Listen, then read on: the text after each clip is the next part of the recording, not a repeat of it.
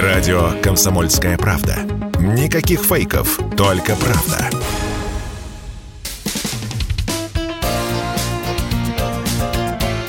Говорит полковник. Нет вопроса, на который не знает ответа Виктор Баранец. Из подземелий Мариупольского завода «Азовсталь» мелкими и крупными группами начинают выходить э, боевики националистического подразделения «Азов» и других украинских подразделений. И здесь э, крайне важно вспомнить, что эти люди много раз обращались к президенту Украины Зеленскому еще там месяц назад, что он разрешил им выйти на поверхность и сдаться в плен.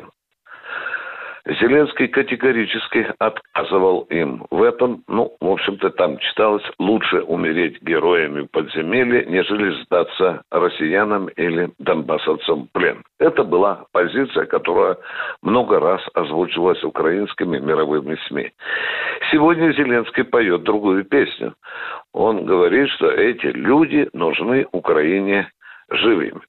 Ну и здесь у обывателей, и у меня в частности, возникает вопрос, а куда будут направляться эти люди, что будут с ними дальше делать, вот с этими людьми, которые вышли на поверхность? Ну, во-первых, наши радиослушатели уже знают, что гражданское население после определенной фильтрации отпускалось по домам. Что касается боевиков, военнослужащих, военнослужащих, в том числе и представляющих националистический батальон Азов, то их отправляли в места задержания.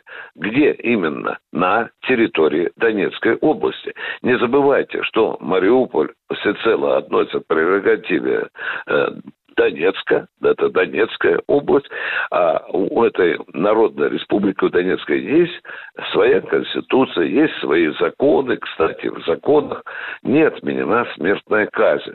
И, естественно, с этими плененными военнослужащими будет разбираться Донецкая Фемида. Теперь возникает вопрос, а куда же их будут направлять? Я тут напомню слова одного из руководителей Донецкой Народной Республики, э, который сказал, что у нас есть помещения, заведения, в которых можно запросто разместить, внимание, и 100 тысяч пленных.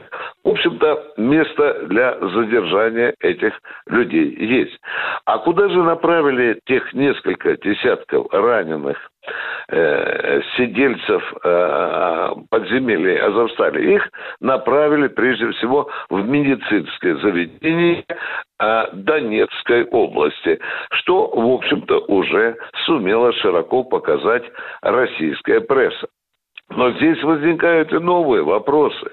Слишком большое разночтение о количестве тех людей, которые еще находятся э, в Азовском подземелье.